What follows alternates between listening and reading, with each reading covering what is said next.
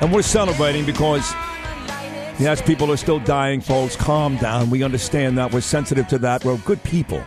Feel awful for the sick and, and worse for the, for the dead, but uh, we see things turning around here in a big, big way. And uh, golf courses are going to open some of those on Friday. Marinas open last weekend, boats last weekend. And we think, at least, Bernie and I do, that phase one is not that far away. But then again, we don't know anything. So that's why we bring on people like Nicole Saphier. Exactly. She's got a new book out, Make America Healthy Again How Bad Behavior and Big Government Caused a Trillion Dollar Crisis. And she's just great. She's great on television. She's a big time doctor, obviously. And she's very good to us. Uh, and here she is, friend Nicole Saphier. Good morning, Nicole.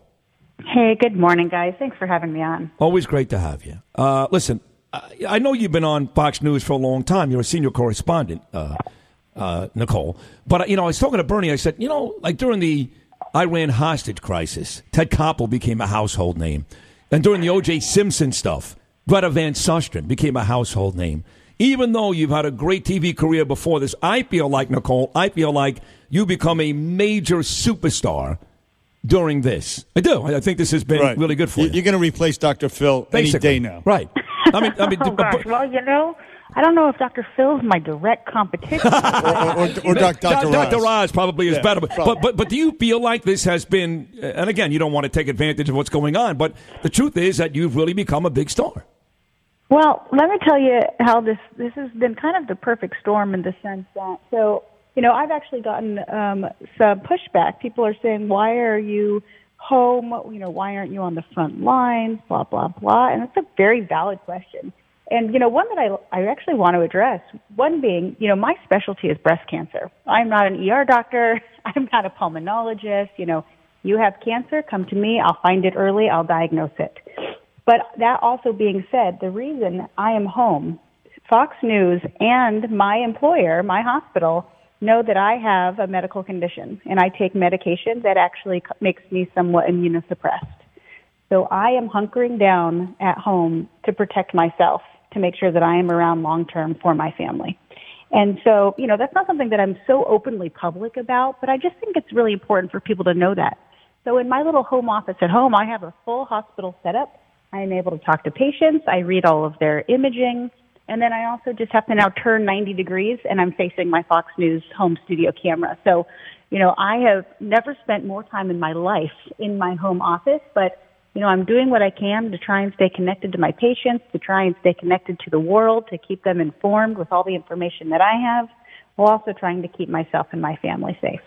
Well, and, and listen, you don't have to explain to anybody, to, to us. Anybody asking that question, I would tell them to go to hell. You're doing great work. You're disseminating information, and you do it uh, expertly. Better, better than anybody else I see on TV, I must say. Dr. Nicole Saphier, senior Fox News analyst. Her new book is Make America Healthy Again.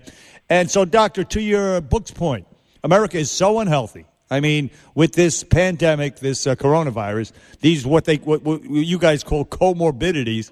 I mean, they were avoidable. Comorbidities are avoidable. Obesity, uh, which leads to diabetes, heart disease, and lung disease from smoking, stuff like that. I mean, we've become a, a nation of uh, I don't know. We indulge too much. Am I am I wrong about that?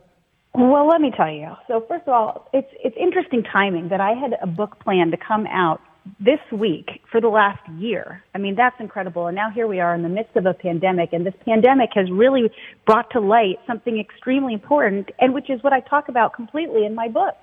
The whole chronic illness in our country has really made us vulnerable. It makes us vulnerable to COVID-19, but it makes us vulnerable to a lot of things in the United States.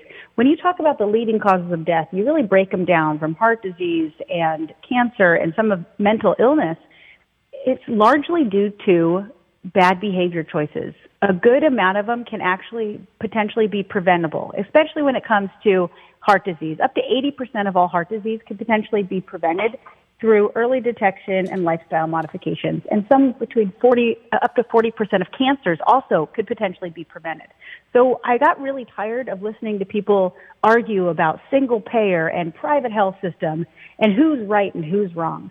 The bottom line is it doesn't matter what health policy you want because as long as our health system is continued to be overwhelmed with chronic disease, much of it which may be preventable, There's no way any health policy is going to work. And one of the things that I talk about in my book is uh, government intrusion into the whole healthcare system has actually, in my opinion, taken us farther away from being a healthier nation.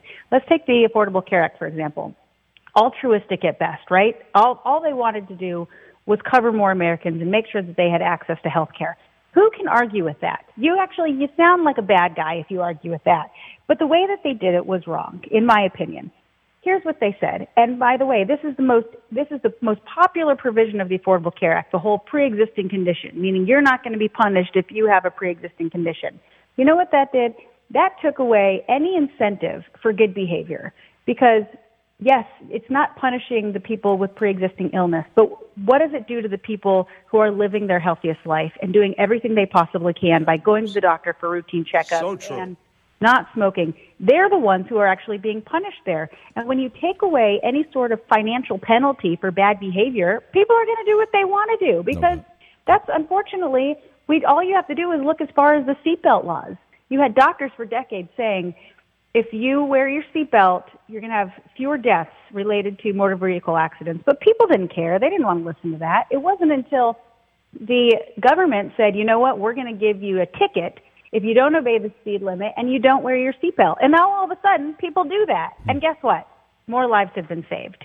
But that's the exact opposite That's a great approach point. that was taken with the Affordable Care Act. Yep. True. Uh, Medicare for All falls in that category, too. The book is uh, Make America Healthy Again How Bad Behavior and Big Government Caused a Trillion Dollar Crisis. Some uh, nice pieces here from people like Jedediah B- Bila, who we love that, that lady, excuse me, Steve Forbes and Sally Pipes. So, Nicole, uh, let's get to what's going on today. You heard uh, during the introduction that Bernie and I are feeling relatively confident now that uh, we are on the back end of this. Uh, things will start to reopen, maybe gradually, but now sooner than later. Seems like, at least in this part of the country, intubations are way down, hospital visits are way down, and the death number is going down by 100 a day. Uh, is there any reason not to believe that we are clearly on our way out of this? No, we are absolutely on. We have been talking about that curve. We are finally on the other side of that hump. So we need to, you know, proceed with caution, cautious optimism. We are absolutely on the right track right now. Is there a chance that we're going to fall back and have more spikes? No. Absolutely, which is why they have to be very cautious Say about no. it. But I do think, I think Americans overall are more aware right now. We are much more aware than we were three months ago. More Americans are going to be washing their hands. They're going to be coughing into their elmo, elbow. And if they're sick, they're probably going to stay home. I just think that we're going to come out of this a much stronger and healthier and sanitary America. It's, it's going to be great. Yes, it is going to be great. And your book, Make America Healthy Again, which is brand new, brand spanking new, is going to help do that. Make America Healthy Again by Dr. Nicole Saphier. Doctor, the testing, what some of the people are saying, and some of it is politically motivated. Uh, they want everybody to be tested. Every single person has to be tested and tracked. Contact tracing, you, you, you've heard the term. Or we have to wait for a vaccine. Is any of either of those two things practical?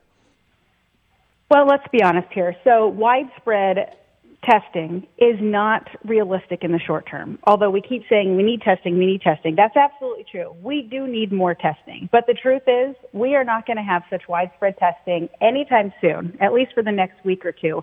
But that doesn't mean that we can't open up the economy in the meanwhile because you're going to have more people overdosing from drugs, committing suicide, and having such economic fallout if you don't. So if if we just kept everybody hunkered down for another few more months, it wouldn't even matter if we came up with a vaccine because our country would be in shambles. So they're doing the right thing by opening up in a very strategic manner. In terms of a vaccine, we have broken records by getting a vaccine in clinical trials. It's in human trials right now. I mean, that's amazing. But the truth is, it takes time. You know, we don't have a vaccine right now. We're not going to have a vaccine in the next few months. And the tr- truth is, we probably will see some more spikes again in the fall. And hopefully we'll have a vaccine by early 2021, but I don't know. But the truth is, in my opinion, the one thing that all of these models did not account for is the resolve of the American people and the integrity of what we can do when we're faced with a challenge. And that is what's happened right now. And because people really stepped up and did what they needed to do is why we've gotten over this curve. And I think people will really be much more cautious when we start opening things up. And I call on employers as well to make sure that their employees feel safe enough to leave their house to come to work. This is going to take all hands on deck to really get us to a stronger place. God, I wanted to play Rocky music during that little dissertation USA, there. USA, right. USA. you know, last one, Nicole. When I wrote my crappy book, which now you can buy on Amazon and, and uh, BarnesandNoble.com for less than a slice of pizza.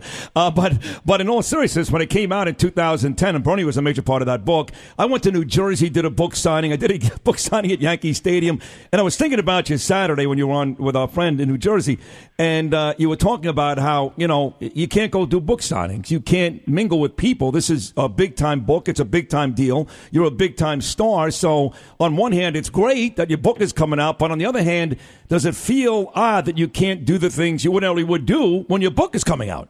Now, you make a great point, and this is, you know, this is a really tough time to have a book launch. I have bookstores closed. I can't go out and do um, any sort of signings or any promotional, and you know, the truth is that I 100% am relying on a digital push, and but the, there's such good information in this book right now that I think if people read and listened to, it would really, really benefit our country as a whole. Which is why I still feel it's the right thing to have this book come out right now. Um, but I'm doing what I can. We're still offering signed copies of the book. I have a link that people can go to, and I will do signed copies and get it out to them. So you just have to find me on social media, Twitter or Instagram, and I have links for signed copies. And, you know, any help on online sales, that's the only way I can sell right now. So I'm telling you, there's great information in this book. Um, the subtitle says it all, how bad behavior and big government caused the trillion dollar crisis. And I do give some really easy to fo- follow pragmatic solutions that I think if even just a small fraction of the country took heed to and did, I think that next time another crisis comes around or even COVID comes around, we're going to squash it like the bug it is. Yes, I love it. I love your attitude. Dr. Nicole Saphier, MD. The book is called Make America Healthy Again. Folks, check the book out. Go to Amazon.com, find Dr. Nicole Saphier online. Just buy the book, Make America Healthy Again, and better yourselves and, and, and support a woman – who is so brilliant and, and has the right attitude about these things. I mean, you just listen to her right here for 10 minutes. She's great. But Make America Healthy Again. Dr. Nicole Saphier, thank you so much.